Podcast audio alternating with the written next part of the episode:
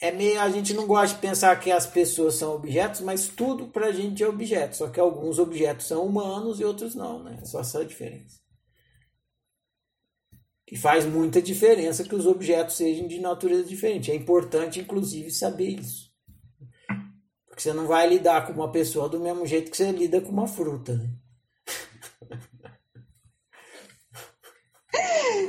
Pode lidar também. É, chupa, joga o bagaço fora.